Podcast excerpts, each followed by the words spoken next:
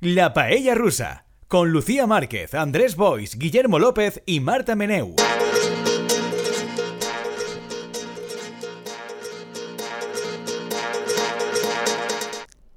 Hola, personas payísticas.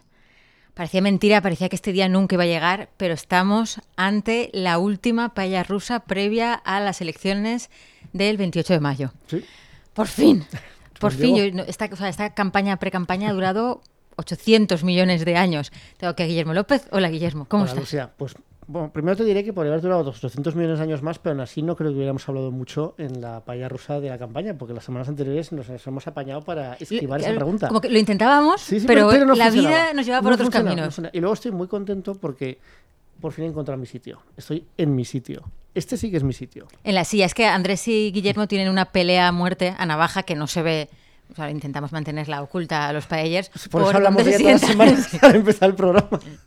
No, esto como yo- gancho, como Pero yo creo que esto nunca se había dicho en antena. Yo creo que no. Toda- empezamos todas las semanas así, Lucía. Yo creo que no. Empiezo todas las semanas diciendo, no tengo mi sitio, o sí que lo tengo. Y tú explicas si lo tengo o no y la, y la pelea a muerte. ¿Esto no lo hablamos siempre fuera de micros? Y luego antes se me pone paternalista. Eh, pues bueno, no, espero, espero que no, porque entonces yo parecía una especie de loco aquí dándolo por supuesto. Ahora tengo que revisarme programas, no tengo que- nada claro esto. Bueno, pero ¿por qué Guillermo ha conseguido conquistar su sitio? Porque de nuevo Andrés Boispalop tiene unos amigos más guays que nosotros, con los que prefiere estar. con sus amigos guays. Esa- sí, tiene sus bolos especiales y se ha ido a un Pero bolo yo no especial. tengo amigos más guays que vosotras dos, por eso estoy aquí. Ay, gracias. Por eso y porque tengo tan mi sitio, mi sitio. Ya, ya te- nadie te lo va a quitar. Eso espero, Nadie. a menos este programa. Nadie. Más que nada porque estamos solo tú y yo y tú estás en el lugar de la conductora del programa y a menos que eso. Bueno, si me lo quieres quitar, yo te no, lo, no, no, no, te lo no, cedo. ningún te lo interés, cedo. ningún interés.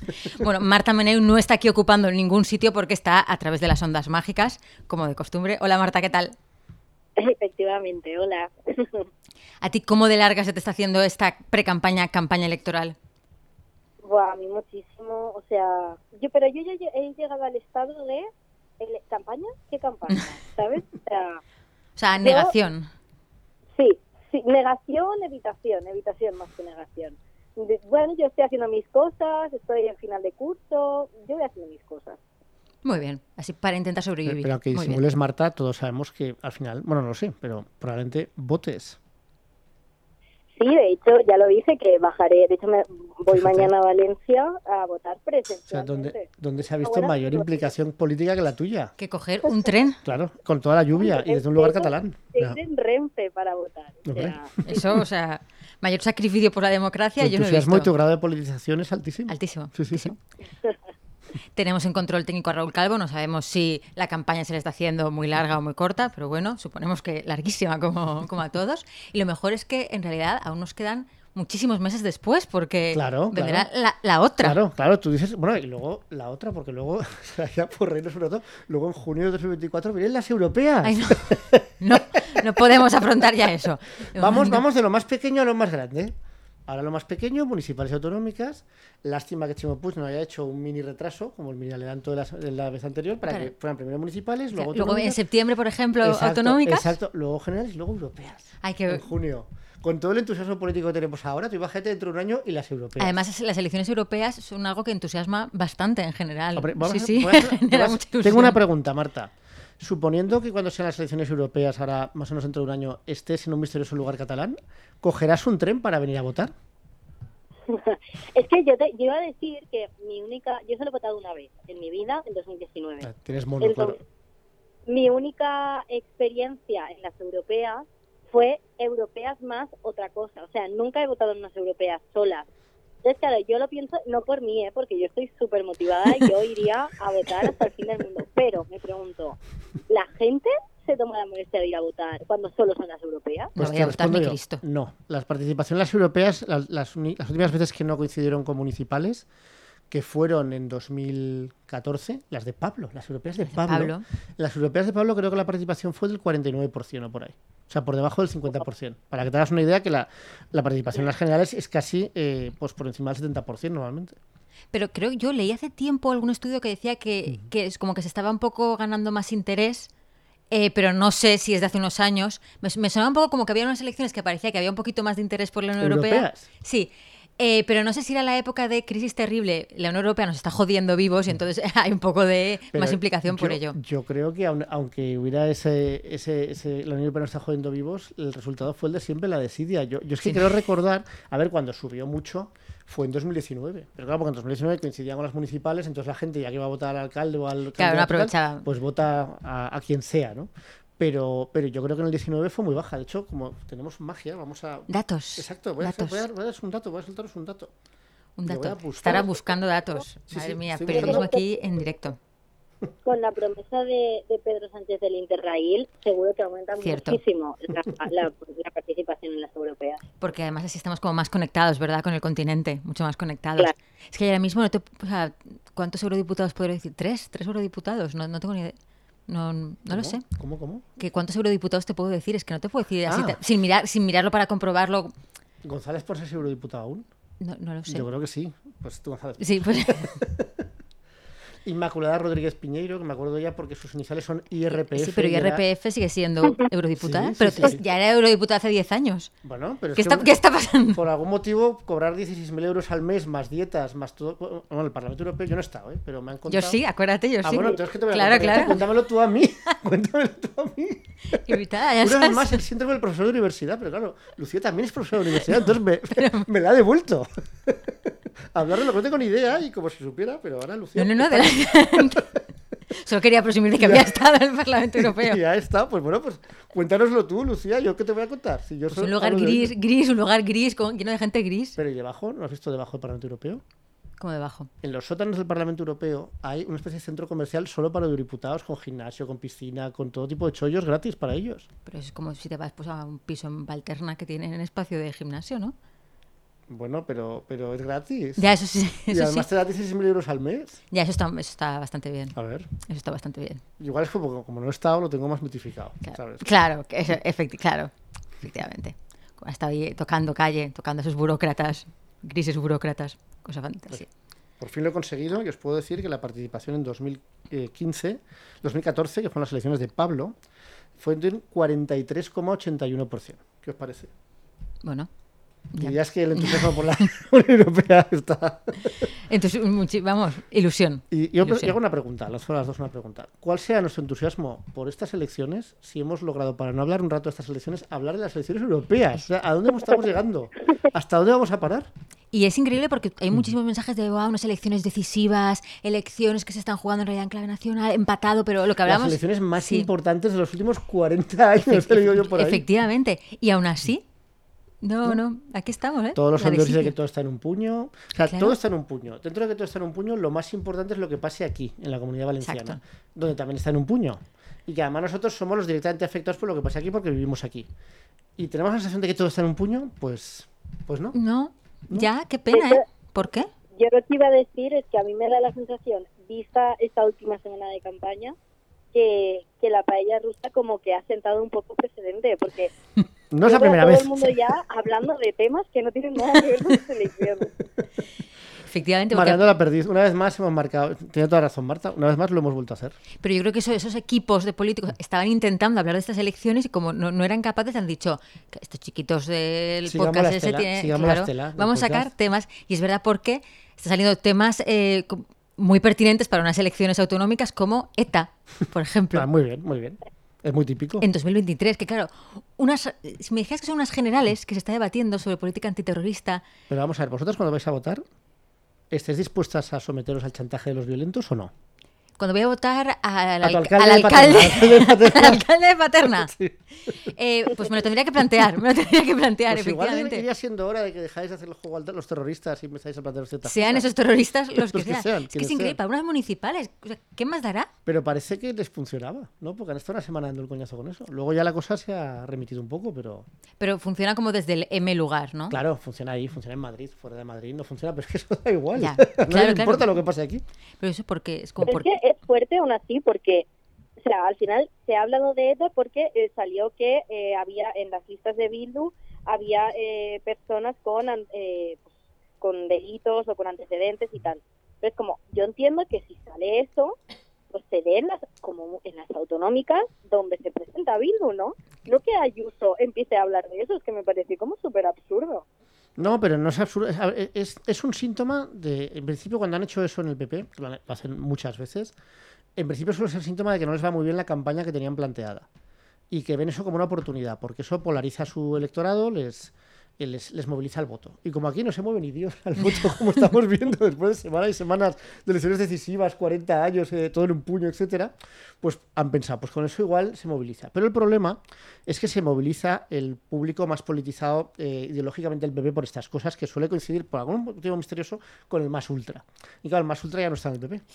Está, eh, salvo en Madrid, Claro. está en, en Vox. Entonces, claro, ¿qué ha pasado aquí?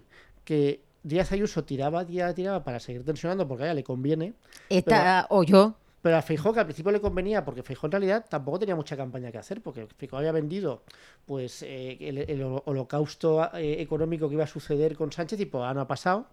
Y luego Sánchez pues tiene ciertos exitillos que puede, puede sacar puede sacar en la manga. Cada semana o cada día anuncia un nuevo chollo regresivo para alguien. Y solo le quedaba la, del sí el sí, que bueno, que no es poco, pero le quedaba eso para hablar. Pero no era mucho para una campaña municipal y autonómica.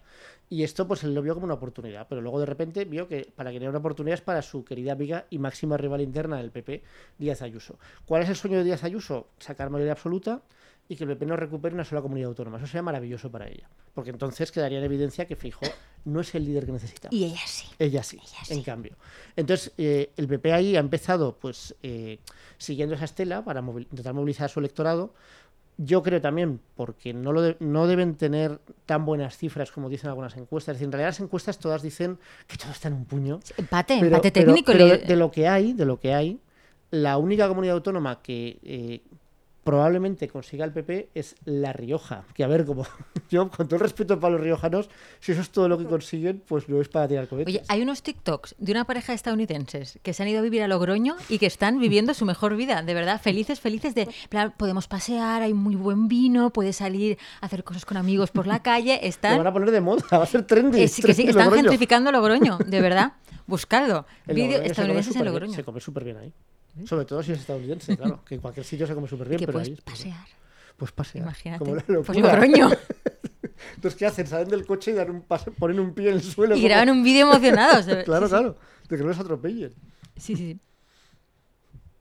Ay, se supone Ah, no, que pensaba tenía- que, pensaba que ibas a decir Pensaba, pensaba que ibas a. Porque estaba, no, no, estabas. Guillermo, como has dicho de La Rioja, pensaba que ibas a acabar. Pues no, no, yo puedo, puedo acabar. Yo he estado muchas veces en Logroño porque mis primos eh, estuvieron ahí muchos años. Es que se ha quedado Lucía callada. Yo pensaba, Lucía va a a otro tema porque yo entiendo que el tema de La Rioja pues no, no es No, nuestro no, claro, tema, como está- nuestro, nuestro- tu, tu, tu podcast político valenciano de referencia. Sobre La Rioja. No, no, como estabas comentando, que parece que las únicas donde sí que puede recuperar el Sí. PP es La Rioja.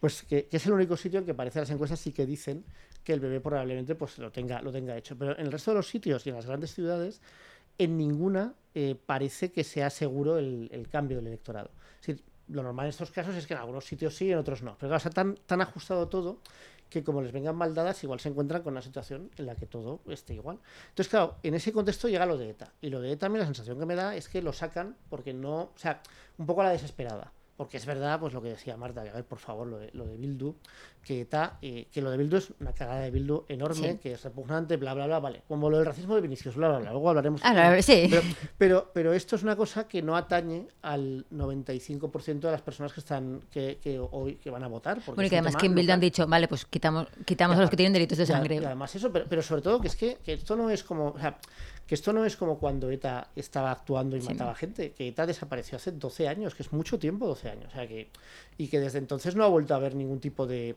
de atentado violento ni- ni- es decir, que es que es un problema que yo creo que afortunadamente ya se ha superado por parte de la sociedad española, menos por parte de ciertos señores, muchos en Madrid, gente sobre todo de más edad, porque la gente joven lo de ETA, pues como Es que porque- 12 años. les da lo mismo, pero es que, que ellos ya no, no han vivido pues lo que era ETA en los años 80, que ETA en los años 80 es verdad, que era una presencia constante, pero porque prácticamente todas las semanas mataba a alguien y cometía atentados terribles, entonces era una cosa muy dura, pero es que ahora, no- o sea, desde a- cuan- cuando ETA desapareció llevaba ya 10 años que, que estaba en absoluta decadencia en ese aspecto, afortunadamente, entonces ya no era un problema tan mm, presente, tan omnipresente en la sociedad española. Y luego hubo otra cosa que es culpa del PP, que en 2004 el PP, al ju- juguetear con la autoridad de los atentados del 11M, en los atentados del 11M, con que es ETA, con que ETA puede hacerlo, con que ETA tal, también, pues eh, digamos que le quitó mucha fuerza a su pretendida lucha contra el terrorismo de ETA implacable como un valor del partido. Es decir, probablemente en el partido se sigan creyendo que cuando hablan de ETA y están denunciando a ETA,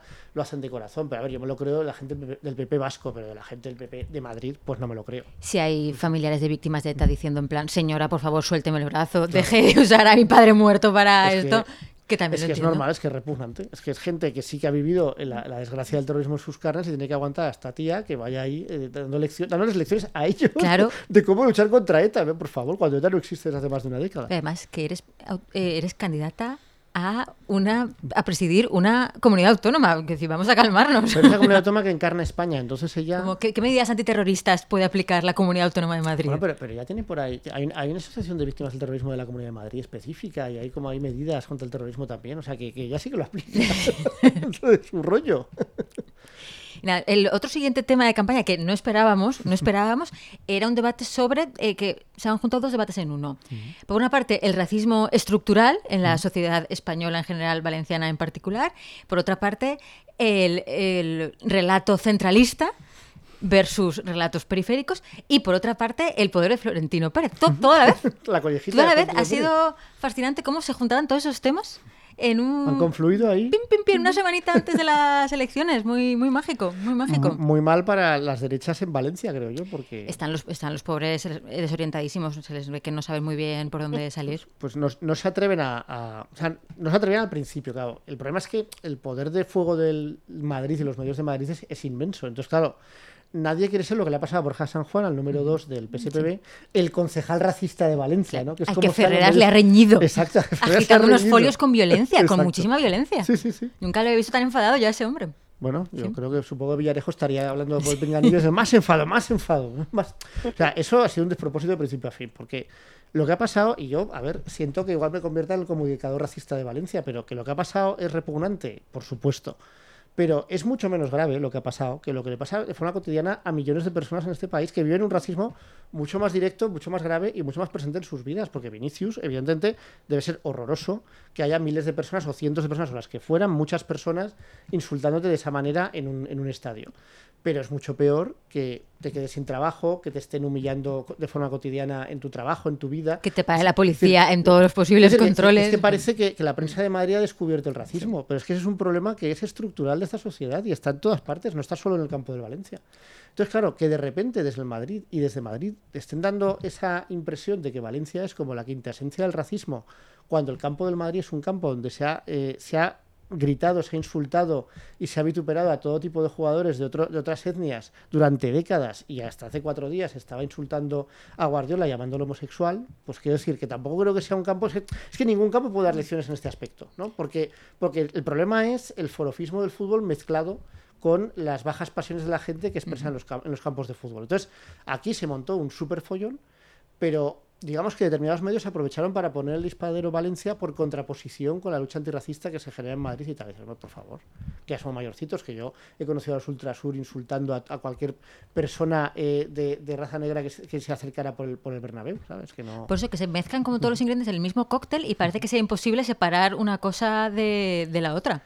Decir, claro, Sí, Marta, Yo, yo lo que iba a decir es que es eso, que a mí lo que me ha pasado también es que como tenía que ver mucho con el fútbol y eh, hay mucha gente que se ha metido en el debate a, a partir del tema del racismo, pero claro, mm, como que se ha metido muchísima gente al debate sin tener como toda la perspectiva, ¿no? Había gente que se, había se ha metido a partir del tema del racismo, entonces si no sabes en qué contexto está eh, pues eh, la grada de animación del Mestalla o, o cómo se comporta el Madrid y tal, tampoco tienes como el, la perspectiva entera. Y si te metes por parte del fútbol o por parte de, pues por ejemplo, eh, todos los medios que vienen a partir de Fiorentino, también era como, ostras, a mí el tema del racismo no me toca, pero pero estoy viendo que mi gente se está posicionando con esto, entonces yo ahora me tengo que posicionar. Y se han juntado ahí muchas cosas, pero yo lo que he visto sobre todo es, una vez pasado el primer debate que era, eh, ¿ha sido racista? Sí, pero Vinicius es un provocador, que creo que eso era como un error porque se estaba indirectamente justificando el racismo. Yo lo que he visto es el papel de los medios en la última en la última semana de la campaña electoral. O sea, lo que no puede ser es con el tema de ETA lo saca Ayuso porque le interesa y los medios se hacen muchísimo, eh, o sea, se lo cogen y lo ponen en portada y se tiran un montón de días hablando sobre eso, cuando podrían haber obviado, considerando con criterios periodísticos, que no es un tema que afecte a las elecciones y por tanto no se le hace caso a este comentario o no se dedican 300.000 artículos de opinión sobre ello, igual que eso ha pasado con lo de ETA, con el tema de Vinicius ha pasado al revés, o sea, todos los medios han tirado como viendo que era un tema que del que podían sacar eh, rédito y visualizaciones y tal. Y pues por ejemplo lo que ha pasado, lo último que he visto ya ha sido lo del Rayo Vallecano, que como muchos medios han sacado diciendo se, eh, se ha gritado en el Bernabéu cosas racistas eh, contra el Rayo Vallecano y luego resultaba que es que es un, un cántico que, que utiliza el Rayo de manera como irónica o, o reapropiada, ¿no? Entonces es como ostras, o sea, a mí lo que me parece es que los medios de comunicación deberían hacer un poco revisión en temas campaña electoral.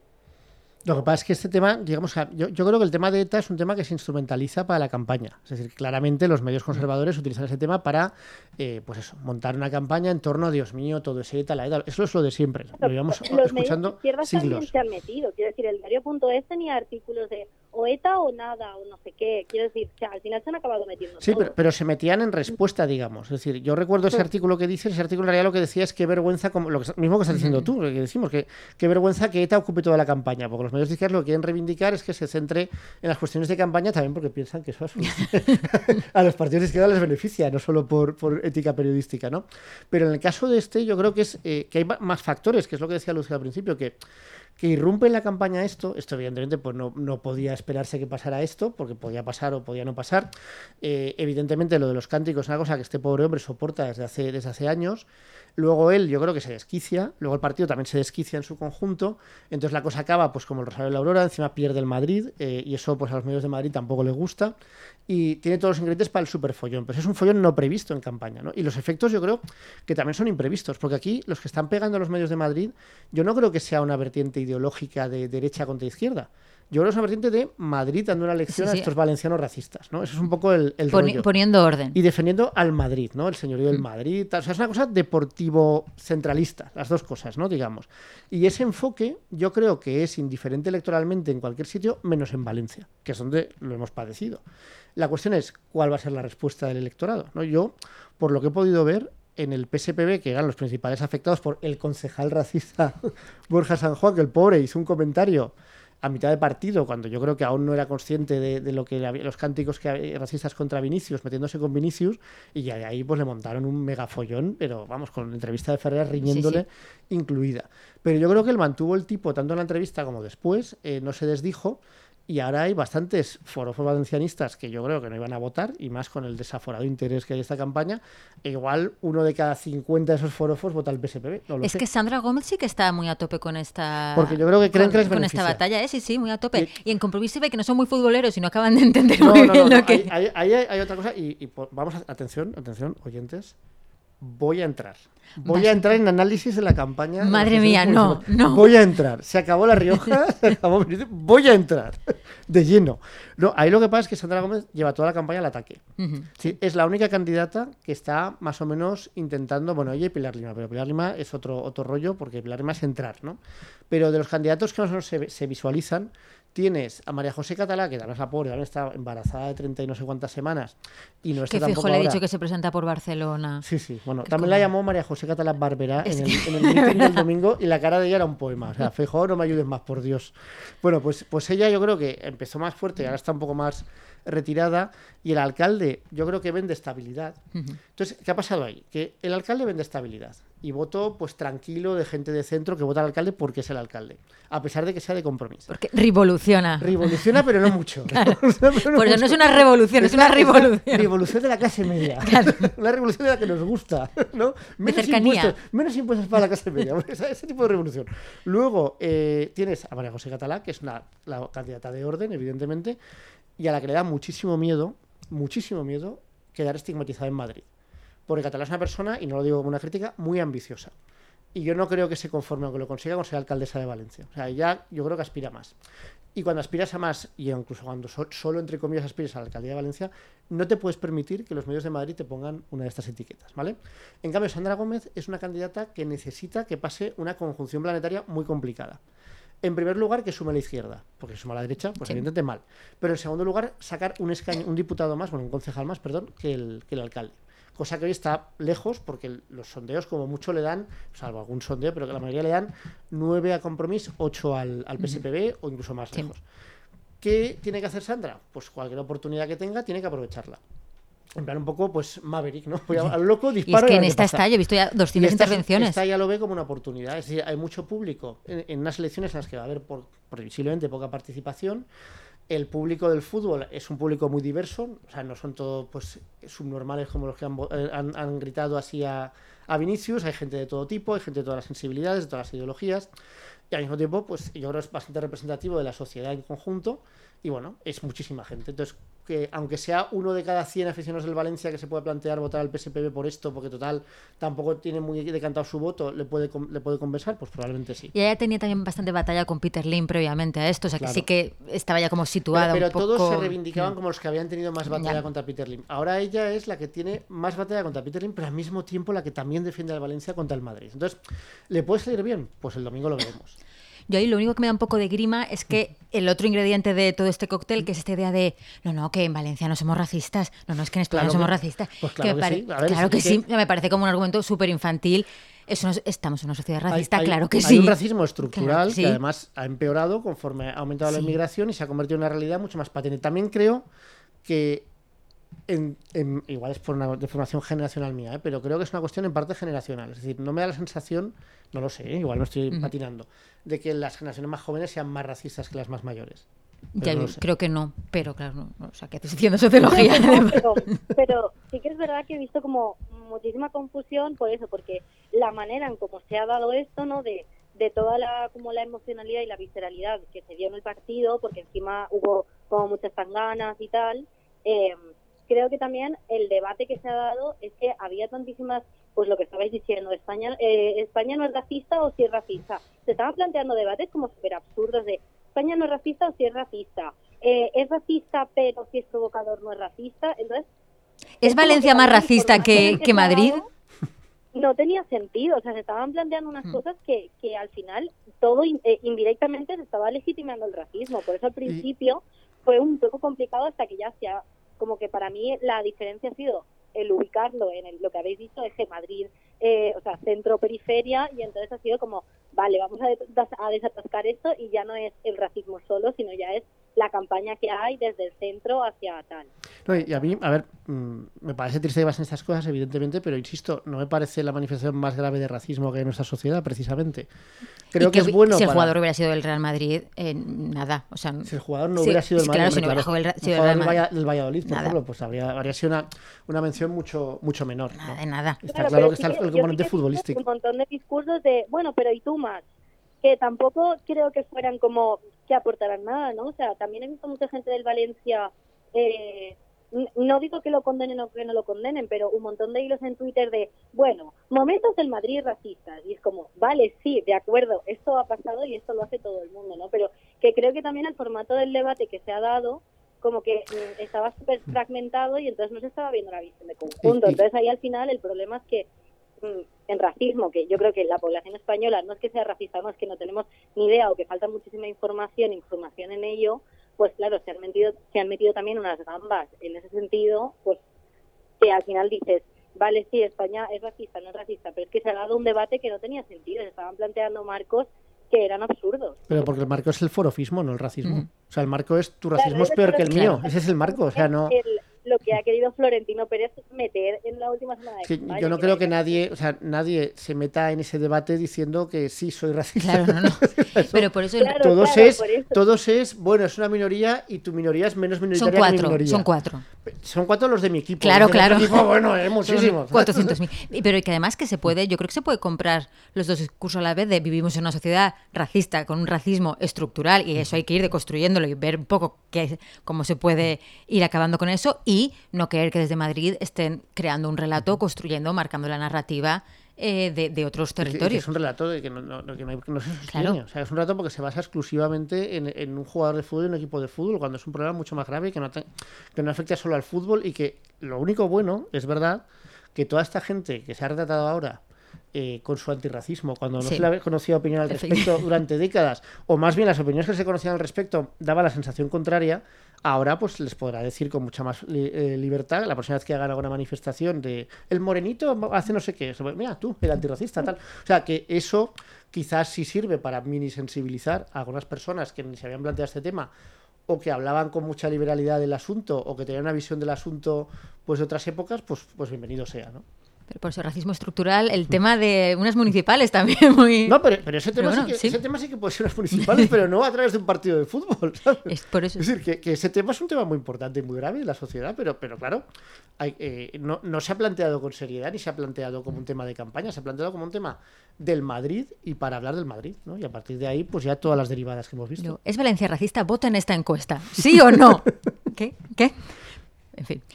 Nuestro otro tema de topping externo de campaña que teníamos es, este también nos vale para cualquier elección gusta, en realidad, que es la compra de votos, que también es Bueno, una cosita que está pasando gusta, en plan, uy, unos votitos, una operación para comprar votos por aquí, un concejal detenido por allá.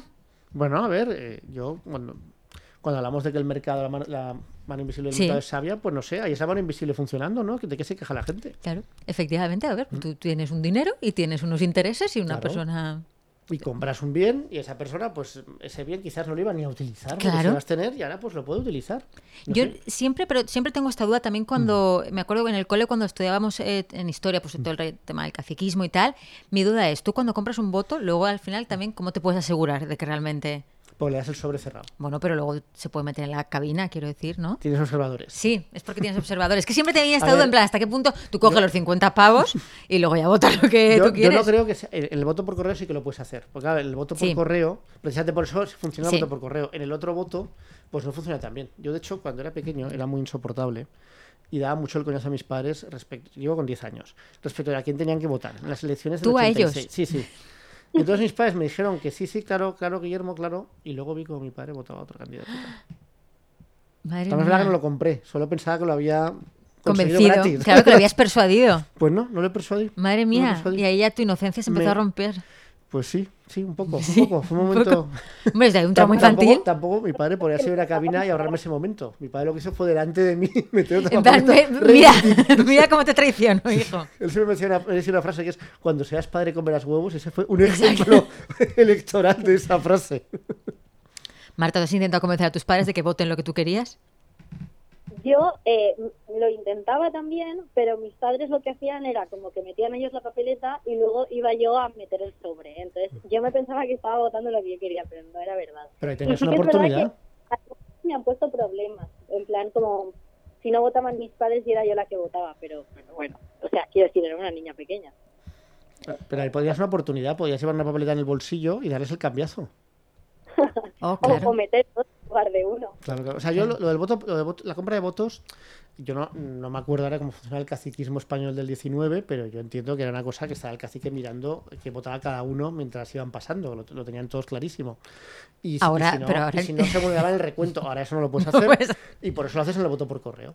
Que claro, lo, lo bueno de esto es que ha aflorado, pues que aquí todo el mundo asumía que era el sistema más perfecto del mundo Ujú. mundial, a saber, a saber cuántas veces se han comprado esto, Claro. porque no creo que ahora de repente a la gente se le haya ocurrido comprar votos eh, por correo, ¿sabes? Entonces, Además, como cosa en varios territorios diferentes. de partidos diferentes. Sí. Esto es una cosa que, que debe estar bastante más implantada de lo que pensamos. Y claro, menos mal que el voto por correo en realidad no, no es determinante nunca, ¿no? Porque a la hora de la verdad, pues casi siempre, bueno, en realidad no sabemos, claro, porque el voto por correo se mete en la... Sí que es determinante. Dios mío, vivimos... Madre mía. Igual, igual vivimos en una sociedad que todo el mundo votaba a Pablo, pero luego Exacto. el voto por correo se lo vulneraba. Esto, existe este, este escenario. No, no, no, porque voto por correo es poco, pero, pero a ver, que esto es una cosa, claro, especialmente en las municipales puede pasar. Claro. Y ahí sí que es verdad que la, digamos que la cadena de custodia del voto permite que el que compra el voto pues asegure que su compra se corresponda, se corresponda Claro. con la realidad. Por eso han hecho ese cambio para menos obligar a los a los que a los que se supone que son comprados a, apare- a- a aparecer por ahí, ¿no? Para, para intentar mantener algún control. Aún así, claro, si se hace de forma masiva, es que en realidad es difícil pillarlo, ¿eh? Si no te pilla. o sea, Si lo haces. Aquí, aquí lo han pillado porque era tan, tan grande Sí. el porcentaje que han entrado y yo creo que al, al- al saltar la liebre en Melilla empieza a saltar la liebre en otros pueblos. Pero si no, aquí ya Claro, no si lo haces un poco más sutil. Si siempre en estas Mm. cosas de corrupción, la mitad de veces salta porque se pasan de O sea, frenada. de hecho, yo no, no he seguido mucho el caso, eh, y estamos haciendo un programa sobre este tema, pero no he seguido mucho el caso, pero me da la sensación de que en Melilla es tal el calibre del voto, Mm. la compra de votos por correo, que yo creo que debe ser varias tramas en paralelo. Y por eso se les ha ido de madre. Es decir, Sí. que no creo que sea una única trama que estaba comprando votos y se ha pasado de lista, sino que igual habría tres o cuatro tramas de compra, compra de votos para cada uno de los partidos y al juntarse todas es cuando se ha dado un voto por correo tan grande que todo el mundo ha podido ver que hay- aquello y era en normal. Canarias también, ¿verdad? ¿En Canarias también ha habido? Pues ¿O yo, me lo estoy inventando ahora? yo he visto que hay en. Astorga, en Mojácar, que eso es Almería. Igual, igual te referías a Mojácar porque Canarias no, no me Ay, suena. me sonará mucho Canarias, pero no, no tengo el fact-checking No, aquí. y, Pero y luego, y luego donde más había, en un pueblo de Murcia también me suena que había, había por todas partes, la verdad. sí, más Marruecos también, haciendo también sus vez más, cositas, que es un, Marruecos hay, un extra. Marruecos hay. Bueno, un partido que es Coalición por Melilla, que Sí. es el, la representación del rejonismo en Melilla. Que, es- que se supone una especie de medio alianza con, con más país. Que, no paraba de subir en las elecciones y que, bueno, igual en parte estaba motivado por esto, tampoco lo sabemos, ¿sabes? porque es una- un caso que está, está en marcha, ¿no? Y digamos que han puesto disparaderos sobre ellos, pero yo insisto, me da la sensación de que ahí probablemente muchos partidos están involucrados, al menos en Melilla, si es una cosa que se lleva haciendo desde hace tiempo. Claro, pues te hacen Melilla, es que es imposible que no se haga eso en más sitios. Claro. De Melilla a Astorga En- hay suficientes kilómetros como para que sea En, una en cosa Melilla de lo que pasa es que las atribuciones son mayores Mm. porque viene a ser como unas elecciones autonómicas Sí. de una ciudad. Entonces, claro, es una ciudad con un estatuto especial. Entonces, supongo que hay más en juego y por eso pues, hay más pasta. Vale, Oye, que no pagan mal, ¿eh? 100 euros para una persona politizada bien. es mucho. O sea, para una persona politizada, evidentemente no, pero para una persona que no va a ir a votar, Por 100 pavetes, oye. hombre, yo qué sé. Eso en el Yo, supermercado. yo te- recuerdo cuando dijeron que Rus compraba votos a no sé qué búlgaros que había en un pueblo de Valencia. y tal, Supuestamente, presuntamente. pagaba 20 euros. Hay 20 euros, claro, 20 euros. 20 euros. También es verdad que la inflación y tal, pero.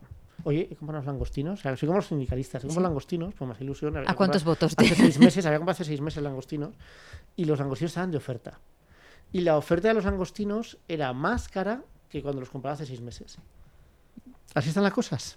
Y te has, te has alegrado que, de tu si anterior queréis mi voto, ahora ya Exacto. más langostinos que ayer, pero menos que mañana. Y ahora, Guillermo, te voy a hacer una pregunta que me hace mucha ilusión hacerte. A ver, a ver. Mucha. Hay previsión de que este domingo llueve. Sí. Como analista político, me encanta, me gusta mucho, mucho, mucho cuando empiezan a hacer cablas sobre cómo influye el Pues tiempo yo- en las elecciones. Porque puede ser, ¿tú si llueve sabes? mal, si- pero si hay mucho sol, está bien mal, porque entonces la gente a lo mejor se va a la playa o se va de excursión. Tú sabes que me encanta hacerte feliz, Lucía, lo voy a intentar, voy a intentar complacerte. Eh, antes fuera de micro, cuando me ha dicho que me preguntaría esto, Lucía, le he dicho, Sí. no tengo ni idea, pero cuando me lo preguntes, sabré qué decir. Y ahora lo voy a... Cábala, cábala. A ver, en teoría, voy a poner todo mi aplomo, en teoría si hace buen tiempo es malo para la participación, Sí. ¿vale? Porque la gente se va, se lo pasa bien, pasa el día fuera, tal, no sé qué, un día agradable, primaveral, tal, y se les pasa a votar. A mí eso me parece un poco raro. Es que no hablamos de gente politizada, es que nosotros somos gente politizada.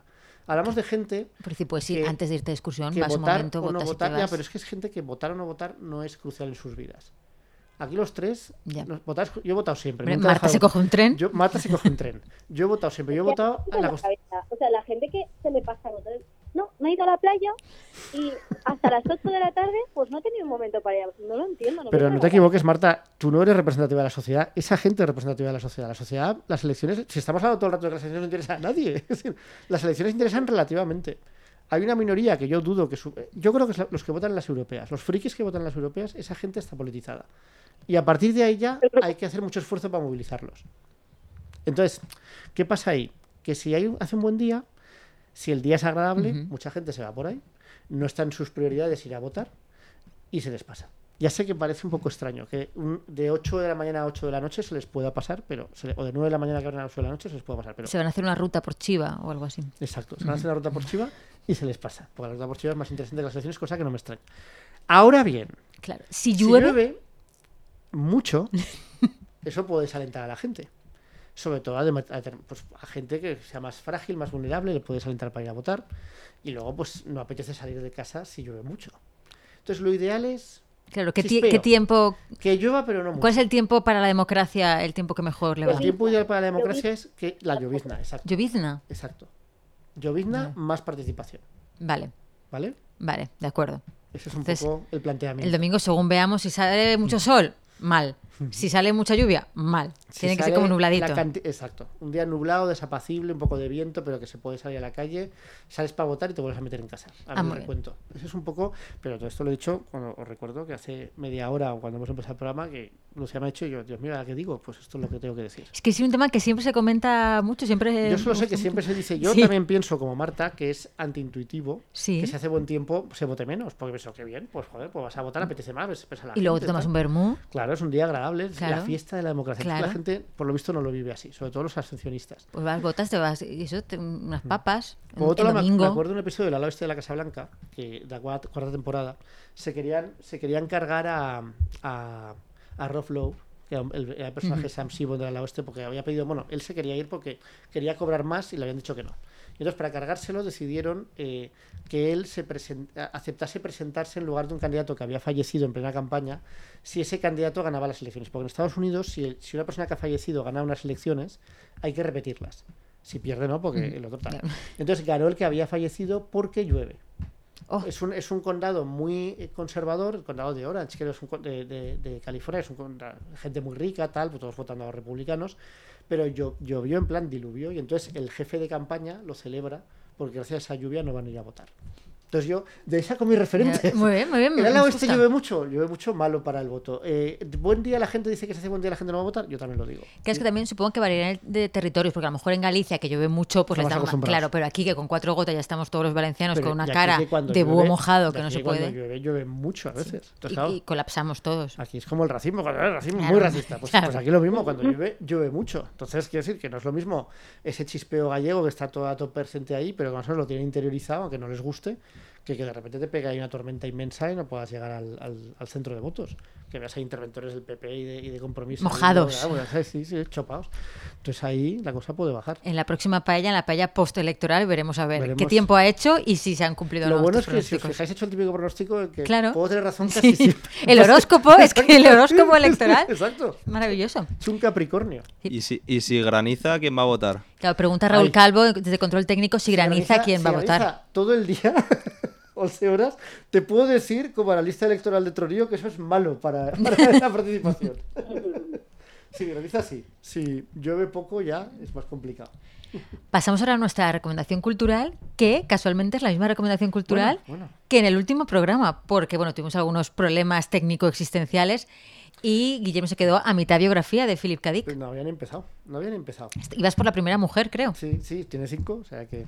A ver, yo he de decir que esto me resultó un poco inquietante, ¿vale? Es decir, Philip K. Dick es un autor que casi todas sus novelas, como empecé a decir la semana pasada, o eso creo, porque ya no sé muy bien dónde vivo, eh, casi todas sus novelas, sus historias van de que en algún momento el personaje principal percibe que algo no está bien.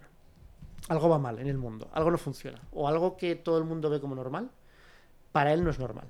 Y entonces esa persona elabora una complicada, una complicadísima teoría de la conspiración que explicaría que en realidad todo lo que parece que va bien no va bien y todo el mundo que le rodea sigue sus vidas sin ningún problema tal. Entonces parece que es un camino a ninguna parte el que hace este personaje hasta que en determinado momento de la novela descubre que no, que no era un camino a ninguna parte, sino que tenía razón, que todas sus paranoias eran reales. ¿Nos pero fumigan con pero- aviones? Pero como es paranoico, también la novela deja el- eso la duda de ¿esto es verdad lo que decía el paranoico o es paranoico no Oh. tienes que hacerlo caso?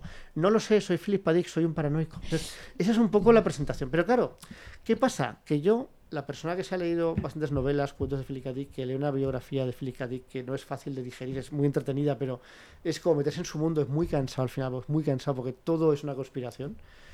Vengo aquí. Bueno, vengo aquí no, estoy por teléfono, con lo cual no puedo ver lo que pasó. Estoy tranquilamente por teléfono eh, explicando mi visión de lo que es eh, la- la- esta biografía de K. Dick. Me cortan abruptamente como nunca me había pasado. Hay un misterioso corte que nos obliga a terminar. No hay una explicación razonable de por qué sucede esto. Luego al día siguiente voy a escuchar el programa y mi voz sale extrañamente distorsionada. Sí, es cierto. Y ahora tú, la directora del programa, quieres que voy a hablar de esto. Con ese antecedente. Pero ahora te este tengo tema. delante, entonces podemos saber qué pasa. Porque tengo que decir a la audiencia que, que sí que en el último programa Guillermo entra con algunos problemas Guillermo estaba malito y yo estaba convencida de que se le oía mal la voz porque estaba muy malito, muy malito. En plan, Pero no tan malito. que yo pensaba, este hombre está moribundo y está aquí al pie del cañón con, un hilo de voz que le tiembla, le tiembla la voz y está aquí dando el callo. Estoy Te juro vida. que pensaba eso yo. Y encima me pasa eso. Pues bueno, yo vengo con cierta prevención. Yo te estoy viendo, te veo, Vale, te escucho. me- Veo, estoy aquí. Eres bueno, real. Puedo, pues Sí. voy, a, voy a volver a Sí, intentarlo, ¿vale? vale. Eh, Philip K. Dick eh, empieza su vida siendo eh, gemelos. Hablábamos de Géminis de la- del, del horóscopo. Entonces, su hermana fallece a las pocas semanas porque no le dan de comer. Eso porque es consideran raro. que no hay que darle biberón porque no hace falta, porque ya basta con el pecho, no, va- no hacía, sí que hacía falta y se muere. Y entonces él vive toda la vida con ese trauma, incluso llega a edificar un mundo en el que es él que ha muerto y su hermana es la que está viva. y que Entonces, de ahí el título también de la biografía, Yo estoy vivo y vosotros estáis muertos, ¿no? que contrapone la realidad frente a su realidad, que es una realidad alternativa en la que todo tiene una explicación en la que se le da la vuelta. Bueno, es una persona, pues eso, muy singular desde el principio, obsesionada con la psiquiatría y con los psiquiatras. Los psiquiatras son como sus enemigos, o sea, porque él cuando va al psiquiatra pues nunca le satisface lo que dice, al mismo tiempo no puede, no puede evitarlo, considera que son una especie de engañabobos que intentan darle la vuelta a la realidad porque no le dan la razón en sus, sus eh, historias paranoicas y tiene una pésima visión de Freud, de la psiquiatría, pero al mismo tiempo está obsesionado con ello, con lo cual aparecen constantemente en sus novelas también los psiquiatras. Eh, descubre a partir de cierto momento que le gusta escribir, intenta, intenta eh, vivir la escritura, que cuando intenta hacer novelas serias nadie le hace ni caso. Pero cuando hace novelas de ciencia ficción, pues se va creando poco a poco, hablamos, hablamos de los años 50, eh, en California se va creando poco a poco pues cierta comunidad de aficionados a sus, a sus historias que va creciendo. Al final, claro, él será conocidísimo al final de su vida porque algunas de sus novelas se llevarán al, al cine. La primera, aún en vida de él, pero creo que no llegó a verla, si no me equivoco, es Blade Runner, que es eh, porque soña a los androides con ovejas eléctricas. Claro que eso, si hubiera vivido, pues le habría hecho riquísimo muchísima y ilusión. famosísimo. Y de hecho le hizo, bueno, habría pensado que algo, Ya. algo es por verlo. Pero creo que no vivió. O sea, vivió para vender los derechos, pero no para ver la película. Porque yo creo que muere en el 81. O sea, muere más o menos cuando se estrena la película. Y luego se han estrenado muchas más películas suyas. Por ejemplo, Minority Report es- está, está basado en una- un cuento de Philip K. Dick. eh, Desafío Total también está basado en un cuento de Philip K. Dick. Bueno, es muchísim- muchísimas historias que han ido eh, adaptándose. Y todas tienes ¿verdad? esa cosa como de rasgar la realidad, ¿no? De Sí, sí, por eso siempre qué es está pasando al- detrás. Algo va Mm, mal, algo sí. no me lo explican. Pero es que él es, es así también. O sea, lo que me descubre esta biografía es que sus novelas están basadas en hechos reales, en su experiencia. Él, desde el principio, eh, monta una serie de paranoicas, paranoias y de archienemigos sobre cómo es la vida. Ayudado también porque su primera mujer, que es la única normal, retrospectivamente, o la única que más o menos tiene una relación normal con él, más bien, es comunista. Comunista en Estados Unidos en los años 50, ¿vale? Es comunista, un comunismo festivo, californiano, tal, o sea, no es estalinista, ¿vale? Para entendernos. Pero se acerca a esas posiciones. Entonces, evidentemente, el FBI la investiga. Claro. La investiga a ella y a él y les, les entrevista. Y entonces él se hace amigo de la gente del FBI. Y claro, como él es un tío muy inteligente, pero al mismo tiempo muy loco, acaba medio entrampando a la gente del, FBI en una teoría súper loca en la que le explica, que esto ya lo dijimos la semana pasada, pero como yo no sé si es real lo que pasó la semana pasada, pues Con lo voy a contar otra vez. trémula voz moribunda. Exacto, lo voy a contar ahora con voz, espero, de no moribundo. Y lo que, lo que pasa es que él, él le dice a la gente del FBI, es que yo no entiendo por qué sospecháis de mi mujer. ¿Cómo va a ser comunista una persona que dice que es comunista? No es peligrosa, porque ya lo sabéis. Quienes son peligrosos son los que dicen que no son comunistas. Esos son los más comunistas de todos. Y entonces él pone como ejemplo al vicepresidente Richard Nixon, que como es un ferviente anticomunista, le dice, claro, precisamente. La mejor tapadera. Claro, cuando Nixon llega a la Casa Blanca, él está obsesionado con Nixon, que es- lo ve como su archienemigo, pero porque cree que Nixon, claro, es un comunista que ha tomado de tapadillo la Casa Blanca y que con su aparente anticomunismo está llenando de comunismo todo el toda la- toda- todo Estados Unidos. Año tras año, tras año, tras Pues, año. pues lo que él vive con Nixon, todo así. Entonces tampoco me quiero extender eternamente, porque podría extenderme eternamente, pero él deja a su primera mujer porque se enamora locamente de una mujer que es, eh, si no, no me equivoco, creo que está también eh, casada y también se divorcia de su marido, igual que se divorcia de su mujer, que tiene ya varias hijas y entonces viven felices durante unos años, tal. Hasta que ella, eh, pues él, bueno, se va metiendo en sí mismo, lo que siempre le pasa, se va obsesionando con distintas cosas, se, monta una especie de cobertizo, un despacho al que va virtualmente a vivir y pasa olímpicamente de su familia, sobre todo pasa de su mujer, y luego cuando empieza a sacar sus novelas y su mujer las lee ya editadas, descubre que hay personajes femeninos que recuerdan mucho a su mujer, Vaya. que son terribles. Son malísimas siempre, que no hacen más que hacer sufrir al pobre personaje masculino, que son malas, que son aviesas, que son egoístas, que son engreídas, que son guapas y esa belleza es como una herramienta más para hacer, para hacer daño Estaba a los ahí demás. proyectando un poquito el Entonces, amigo. no, eh, él dice que no. Dice, no, cariño, pero ¿qué dices? Qué tontería. Siguiente novela, otra vez. Con historias que le han pasado. Tal, total. Se divorcia y luego llega la tercera, la cuarta, la quinta mujer. Ninguna, eh, con ninguna es feliz, las vuelve medio locas algunas y le, le dejan siempre ellas a él, o sea, porque no, la- no lo soportan. Y él va también entrando pues en una situación de paranoia y de locura cada vez más profunda. Algunos detalles, ¿vale? Eh, que voy a mencionar para no extenderme eternamente. Los últimos 10 años de su vida, su producción, él publicaba bastantes novelas muy diversas, pero siempre en realidad, pues casi siempre con eso que decías de rasgar la realidad, no de algo va mal y entonces vamos a ver qué es lo que va mal. Y nu- nunca te da una respuesta muy satisfactoria a eso, pero de eso son las novelas. En los últimos 10 años deja de publicar al ritmo que solía, publica muchas menos novelas, porque eh, se obsesiona con la teología y con la realidad, eh, de hecho se enamora de una monja, o sea, tiene, tiene- o sea, que se obsesiona en todos los aspectos. Y se pasa los últimos 10 años de su vida, los últimos 10 años de su vida, intentando crear una teología alternativa la- al catolicismo, sobre el, so- pero a partir de la Biblia. Y escribe 10.000 páginas sobre eso. 10.000 páginas que afortunadamente nunca publica y que según dice el propio Emmanuel Carrer, que es un biógrafo, dice, no me las he leído.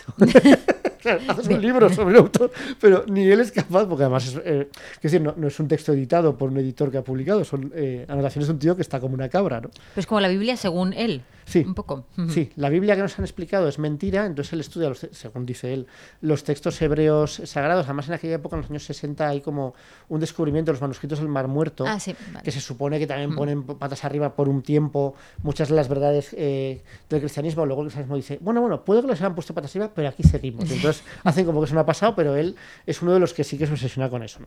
Otro ejemplo de su locura, bueno, él pues ya va, va decayendo más y más. Eh, hay un momento en que se va a, a Canadá porque le han invitado pues un, montón de fans de, de suyos, ¿no? Y él como estaba obsesionado con las mujeres, pero luego las se le- a cualquier mujer se le hace insoportable la vida con él, él al principio no quiere ir hasta que le dicen, tenemos dos, eh, dos, de, dos de nuestros eh, club de fans de tu, de tu- son chicas estudiantes de la Universidad de Toronto, tal, ¿podrías venir? Y al día siguiente dice, acepto. Va, luego no es, no es como se esperaba, pero le hacen caso, le lisonjean, el tío emocionado. Pero entonces, claro, lo que hace el tío es a quedarse a vivir en casa de quien le ha invitado, le da el coñazo, al final se cansan de él, se pira de la casa, tal. Que hace al final? Se mete en un centro de desintoxicación, porque además, claro, lleva 20 años también, que está como muy metido en, en relación con la cultura de las drogas, de eh, toda, la, toda la cultura de las drogas, que, que especialmente en California, pero en Estados Unidos, todos los movimientos de contracultura, pues están muy, muy presentes. Se mete en un centro de desintoxicación, porque quiere pues intentar alejarse de todo ese mundo, pero como es como es, en realidad elabora la teoría de que ese centro de desintoxicación, en secreto, en el sótano, fabrica drogas. Pero este hombre está fatal. Entonces claro, o sea, fabrica este hombre- drogas, fab- no, claro, claro, está Claro, fatal. está fatal. fabrica drogas que se las administran a ellos para luego administrarles la cura. Y también a la gente que está fuera del centro. Con lo cual es un círculo perfecto.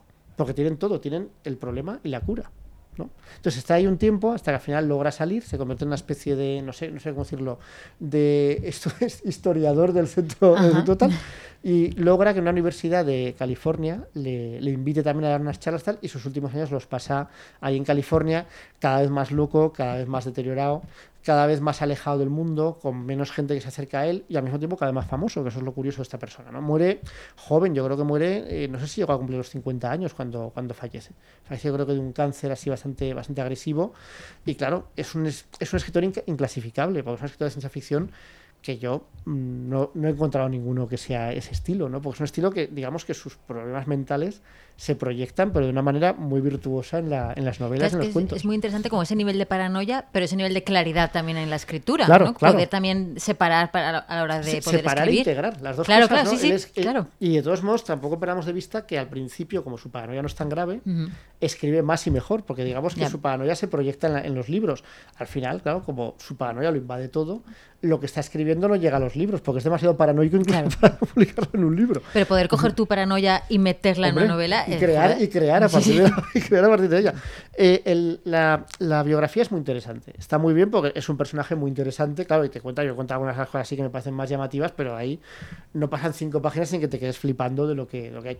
Al final se hace un poco cansino porque claro es un poco pues como le pasaba a él con toda la gente que, que contactaba con él claro porque si antes se iban cansando de sus rollos porque debe ser insoportable vivir con una persona así o convivir aunque sea unos días a mí pasa un poco lo mismo con el libro, ¿no? que al final se me hizo progresivamente más insoportable. Luego encima he tenido que contarlo, ya van dos veces aquí. En, Pero lo has hecho muy decís- bien. Según decís, dos semanas consecutivas. Y a él también le decía, lo has hecho muy bien, para intentar que su paranoia fuera remitiendo. Y ya no Le tienes decía, voz trémula. Ya no tengo voz trémula. Una persona pues estoy sanísima. aquí. Ya- ¿Quién sería que no lo haría la semana pasada? ¿Esto ves? ¿Esto también? Ya. ¿Sería un doble? ¿No sería yo? Oh, a lo mejor, claro. Claro, Contrataste a un doble. Claro, pues ¿quién nos dice que era yo? Ya, no Con esa sabemos. voz tan rara que tenía, No lo podemos saber.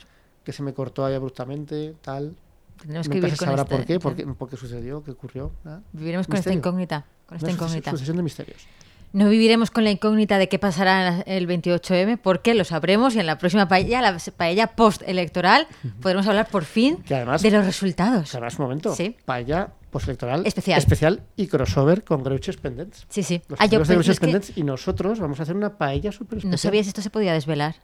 Pues lo acabo de desvelar. Ya, ah, no sabía si era secreto esto. Es que Hombre, no, se, yo- no se ha dicho en ningún sitio. Pues ahora se ha dicho. En ningún sitio. que ahora se ha dicho. dicho. Ahora se ha dicho. Ahora se sabe. Pues si era secreto, ya no lo A ver, a ver, digo yo que si la gracia es que se escuche mucho el crossover con Greuches Pendents, Claro. habrá que decirlo en algún, en algún momento. Pero claro, ¿no? yo como. Digo yo. pero no se ha dicho, ¿verdad? Pues ahora se ha dicho. Bueno, pues ah. Ahora, ¿quién- ahora la paranoia tiene como nuevas pues, ver representaciones. quién se ha quedado hasta el último minuto del podcast Exacto, escuchando. Si te quedas, tienes exacto, premio. Hasta el último minuto. Ahí, Ahí estaremos, Siempre ahí hay una estaremos. sorpresa. Bueno, nos vemos la semana que viene después de votar. chan, chan. Adiós. Adiós.